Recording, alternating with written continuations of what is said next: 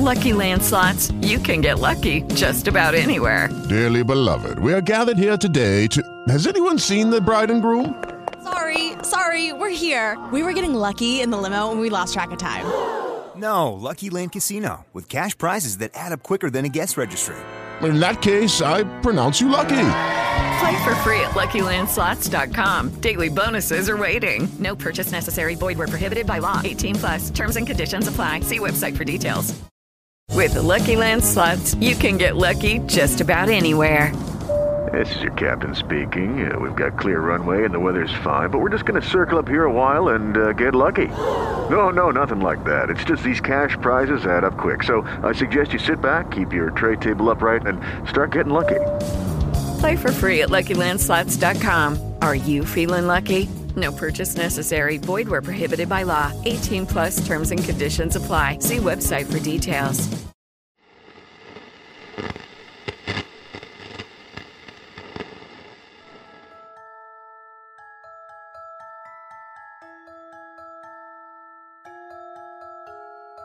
Bonsoir à tous et bienvenue à la station hantée. Pour ce septième épisode, nous allons découvrir une pièce étrange où le respect de certaines règles est indispensable. Enfin, si vous souhaitez survivre une nuit à l'intérieur. On m'a proposé 5000 euros pour rester dans une pièce pendant une semaine et ça n'en valait pas la peine. Une histoire de Christopher Maxime.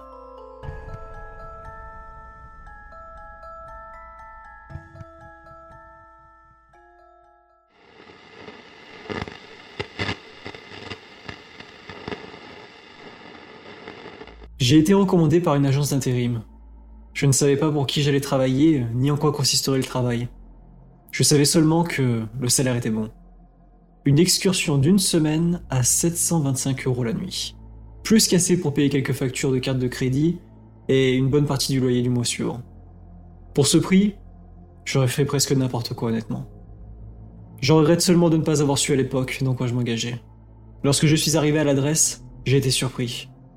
C'était une grande installation au bout d'un chemin de terre dans les bois, à deux villes de là. Le grand panneau à l'extérieur indiquait Synthetic Corp. C'était un bâtiment blanc, très simple, de trois étages, sans aucun signe distinctif. Son apparence ne me donnait aucun indice sur ce qui s'y passait. Son emplacement était encore plus déroutant. D'après le nom seul, je supposais que c'était une sorte de société de biotechnologie. On avait probablement besoin de moi pour nettoyer les déchets radioactifs ou quelque chose dans ce sens. Pour ce qu'il me payait, j'aurais volontiers risqué ma santé. Après être entré dans le bâtiment et avoir rencontré la réceptionniste, on m'a dirigé vers la salle 371, au deuxième étage, où j'attendrai Al, mon nouveau patron. C'était un bureau standard, bien que plus pittoresque que d'habitude. Tapis rouge, mur blanc et aucune fenêtre. Seulement six bureaux en trois rangées de deux, chacun avec son propre ordinateur. Au fond de la pièce se trouvait un grand mur recouvert d'un miroir sans teint, une ouverture avec des marches de chaque côté. À l'intérieur se trouvait une seule chaise, un bureau et un téléphone. Probablement un endroit où les superviseurs surveillent la productivité. À part ça, il n'y avait rien de spécial.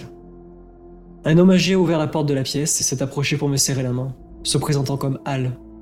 Il semblait pressé, ne perdant pas de temps pour me décrire la tâche à accomplir. Je devais rester dans cette même chambre de 20h à 6h du matin le lendemain, toutes les nuits, pendant une semaine. Il m'a laissé son numéro de portable et une liste plastifiée des règles à suivre.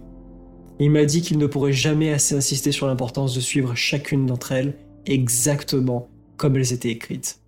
Une fois qu'il s'est assuré que j'avais compris la gravité de la situation, il m'a laissé faire mon premier service en paix, en fermant la porte derrière lui. C'était tout, vraiment? Juste rester dans la chambre pendant 10 heures chaque nuit Je n'avais aucune idée de la raison pour laquelle on me payait plus de 5000 euros pour garder une pièce, mais je me doutais qu'on me cachait quelque chose. Je me suis simplement assis dans la salle de contrôle avec un sourire sur le visage et j'ai passé en revue la liste des règles. Il y en avait 10 au total, qui m'ont laissé plus que perplexe. Règle numéro 1.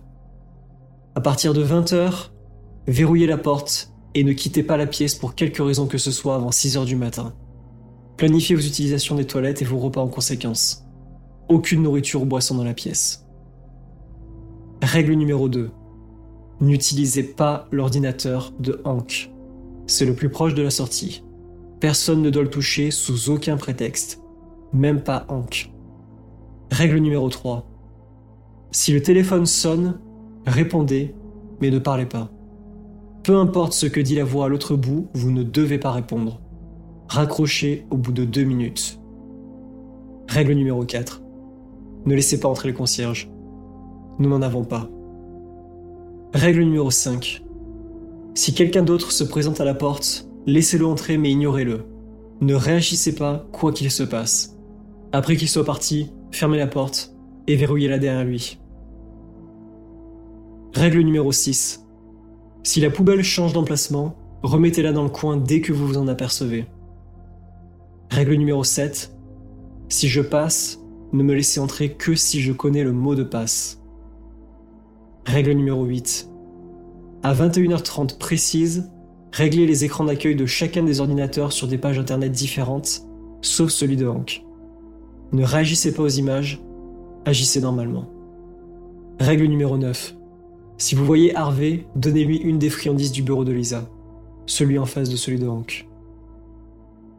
Et enfin, règle numéro 10. S'il y a une urgence, appelez mon portable, mais pas après 22h05. Sous la dernière règle se trouvait un dernier commentaire, griffonné au stylo. Personne n'a réussi à passer la troisième nuit. Bonne chance. J'étais perplexe. Je me demandais pendant un moment si Al était un fou et si c'était la raison pour laquelle personne d'autre n'était resté. Je ne me laisserais pas influencer si facilement en tout cas. Même si elle était fou, je serais heureux de prendre son argent pour ce qui s'annonçait comme un travail très simple. Du moins, c'est ce que je pensais. Le premier jour a été plutôt ennuyeux. Rien de remarquable ne s'est produit et certainement rien de comparable à ce que la liste d'Al aurait pu me faire croire. À 21h30, j'ai même changé les pages internet sur les ordinateurs, ne serait-ce que pour me sentir un peu utile.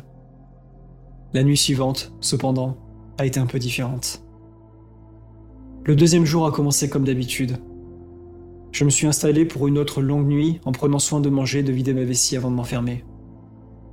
À 21h25, alors que j'étais sur le point de me préparer à changer à nouveau les écrans d'accueil, je l'ai vu. La poubelle était juste là, en haut des marches menant la salle de contrôle. Et je ne l'avais certainement pas placée là. J'ai ressenti un petit pic d'adrénaline avant de me calmer avec un sourire. La poubelle, la liste, c'était une blague à mes dépens. Al devait être dans la pièce d'à côté attendant anxieusement de voir la tête que je ferais. J'ai couru jusqu'à l'étage des bureaux, mais il n'y avait personne. Je me suis dirigé vers la sortie, j'ai secoué la porte. Elle était toujours fermée. Confus et un peu effrayé, j'ai rapidement ramassé la poubelle et je l'ai ramenée dans le coin de la pièce. J'ai vérifié l'heure. 21h30. Je commençais à changer les pages internet sur tous les ordinateurs, en espérant désespérément que j'avais imaginé ce qui venait de se passer. Après avoir évité le bureau de Hank, j'ai tapé le dernier site web sur le PC numéro 6. J'étais sur le point de partir quand des images étranges sont apparues sur l'écran. C'était une vidéo surveillance de la pièce. La pièce dans laquelle je me trouvais. Je me voyais en train de regarder l'ordinateur, je me suis tourné et levé les yeux, mais il n'y avait pas de caméra. En regardant de nouveau l'écran, j'ai vu quelque chose de terrifiant. J'ai vu une copie de moi sortir de la salle de contrôle. Elle s'est approchée de moi, a pris un disque dur sur l'un des bureaux et s'est retournée pour me frapper à l'arrière de la tête. Je me suis rapidement retourné pour me protéger. Mais il n'y avait personne. Je me suis retourné et l'écran a changé, affichant le site web que j'avais entré comme d'habitude. J'ai couru jusqu'à la salle de contrôle et je me suis assis. Je commençais à paniquer. J'ai envisagé de sortir, mais je me suis forcé à continuer. Al n'était peut-être pas un fou, mais il ne semblait pas du genre à vouloir me faire du mal, même si je connaissais pas très bien. Quelqu'un frappait fort à la porte. C'est le concierge Juste là pour nettoyer Pouvez-vous ouvrir la porte? Je me suis souvenu de l'arrêt numéro 4 et je refusais l'entrée. Tu as bien fait de ne pas le laisser rentrer, tu as suivi la règle. Maintenant tu vas bien. Tant que tu suivras les règles, tu seras en sécurité, c'est. Aussi simple que ça. Tu peux t'en sortir. J'ai sursauté. J'ai vraiment besoin d'entrer nettoyer. Ouvrez la porte J'ai pris une profonde aspiration et j'ai calmé mon anxiété, réussissant à ignorer le concierge jusqu'à son départ. C'était un accomplissement pour moi et je me sentais mieux. Au moins un défi que j'avais enfin réussi à relever. Bien que je sois resté sur le bord de mon siège, les heures suivantes ont été sans incident. J'ai même failli somnoler un moment. Ce n'est qu'à 2h30 du matin que mon défi suivant est arrivé. Un chat multicolore a sauté sur le bureau en face de moi, avec de magnifiques taches noires et oranges. J'ai été surpris, mais il semblait être amical, se frottant contre mon bras. Le nom sur son collier, Harvey.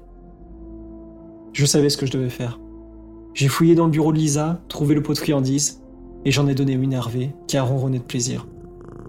À mon grand étonnement, il s'est rué vers la porte, la traversant d'un coup. J'étais bouche bée, stupéfait.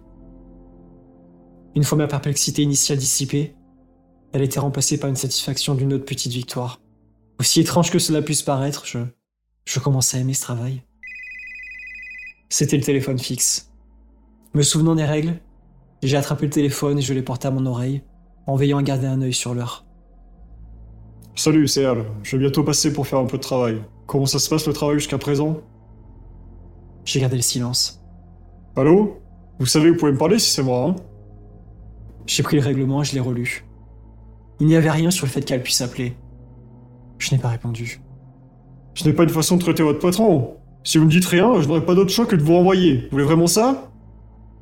J'ai tenu bon. Il ne restait plus que 20 secondes.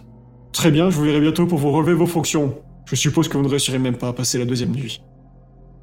Les deux minutes sont passées et j'ai raccroché. Je me sentais en sécurité alors qu'une autre heure passait. En réfléchissant aux épreuves que j'avais affrontées jusque-là, j'étais déconcerté mais déterminé. Je n'allais pas laisser la pièce obscurcir mon jugement. J'avais le contrôle. C'est Lisa, puis-je entrer? Bien qu'hésitant, je devais respecter la règle numéro 5. J'ai ouvert la porte et une femme est entrée. Tu dois être le nouveau. Que penses-tu de cet endroit?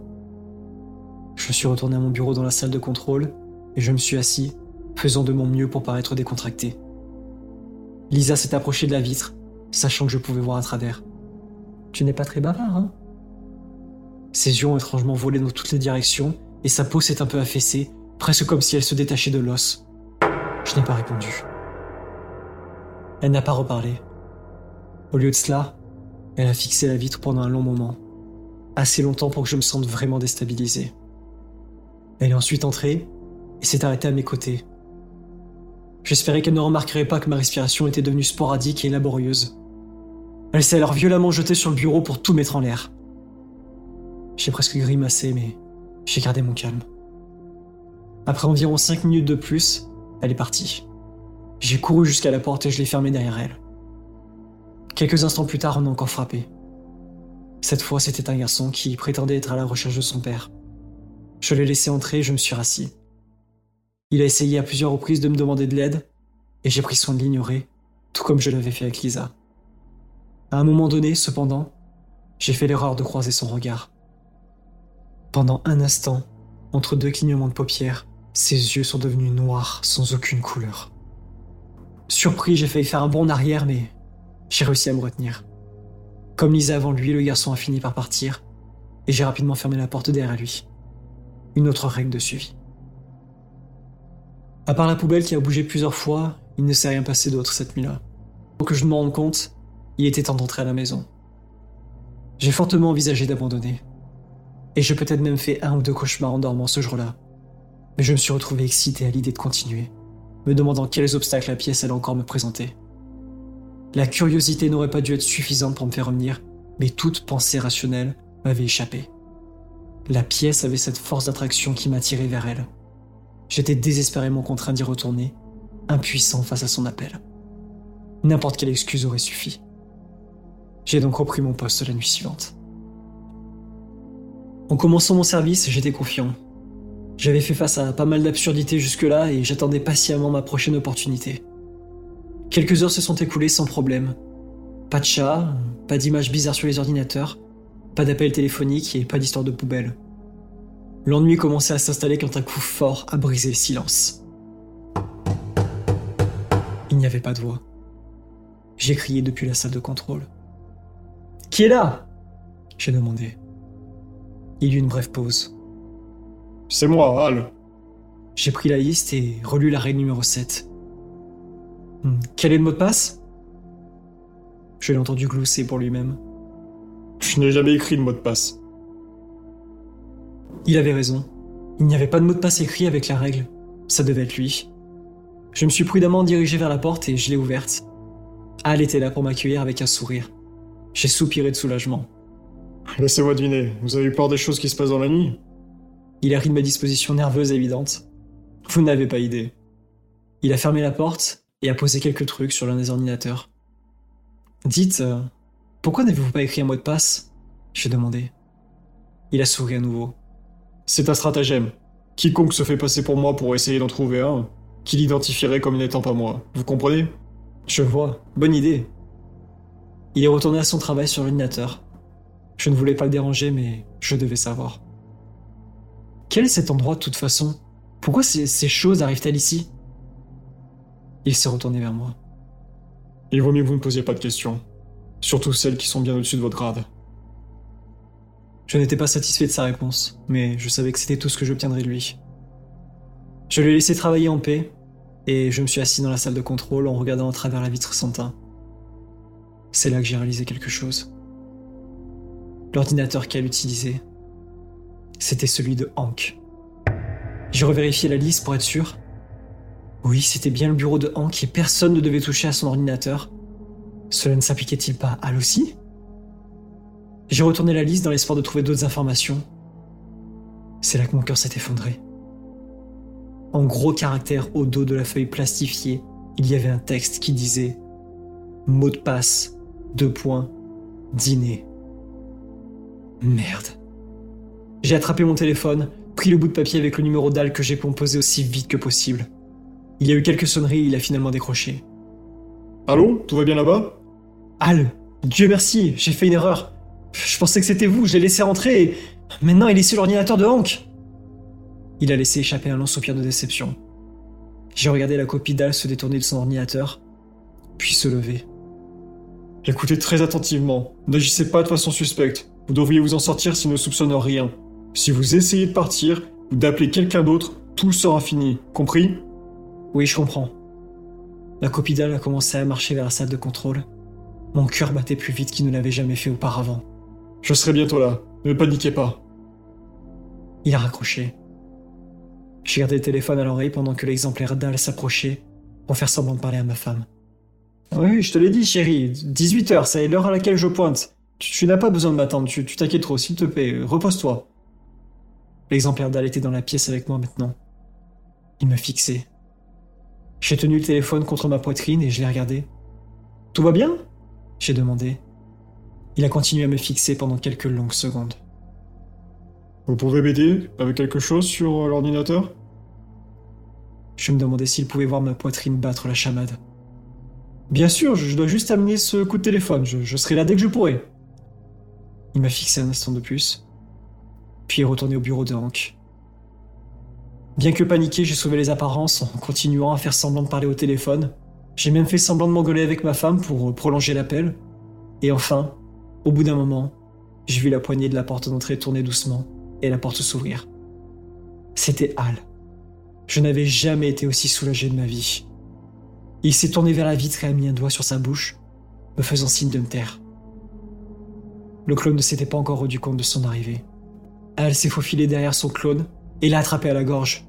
L'imposteur s'est débattu mais a fini par succomber à sa poigne vigoureuse. Il est tombé sur le sol, une coque sans vie, avant de se désintégrer dans le tapis. J'ai couru vers Al et je l'ai remercié. Je me suis excusé abondamment. Pas besoin d'être désolé, c'est pas la première chose à arriver dans la pièce et je suis sûr que ce ne sera pas la dernière non plus. Je suis juste content que vous alliez bien. Il a souri. En parlant de ça, vous pouvez fermer la porte Je ne voudrais pas qu'un autre moi passe par là. Bien sûr. Je me suis dirigé vers la porte et j'ai réalisé quelque chose. Je l'avais laissé déverrouiller après que la copie d'Al soit entrée. C'est comme ça que Al a pu entrer. Me rappelant la dernière règle, j'ai lentement sorti mon téléphone et ouvert le journal des appels. Mon dernier appel s'est connecté à 22h18, soit 13 minutes après l'heure limite. Je me suis retourné pour voir que Al se tenait juste derrière moi. Al, quel est le mot de passe? Il a souri. Quel mot de passe? J'ai couru hors de là aussi vite que je le pouvais. La pièce a toujours une étrange emprise sur moi, mais je n'y retournerai jamais. Du moins, j'espère que je ne le ferai pas.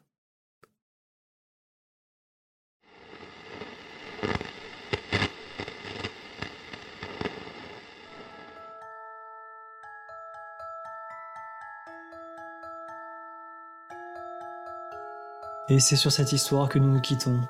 Si vous souhaitez pouvoir écouter d'autres histoires effrayantes et supporter le podcast, alors abonnez-vous dès maintenant et partagez cet épisode.